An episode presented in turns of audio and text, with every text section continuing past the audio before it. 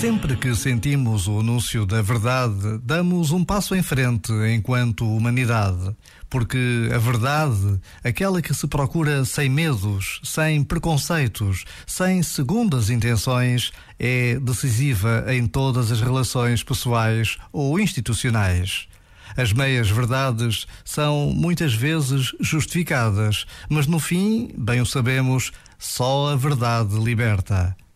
Por vezes, basta a pausa de um minuto num dia que começa para nos decidirmos pela verdade. E Deus permanece. Já agora, vale a pena pensar nisto.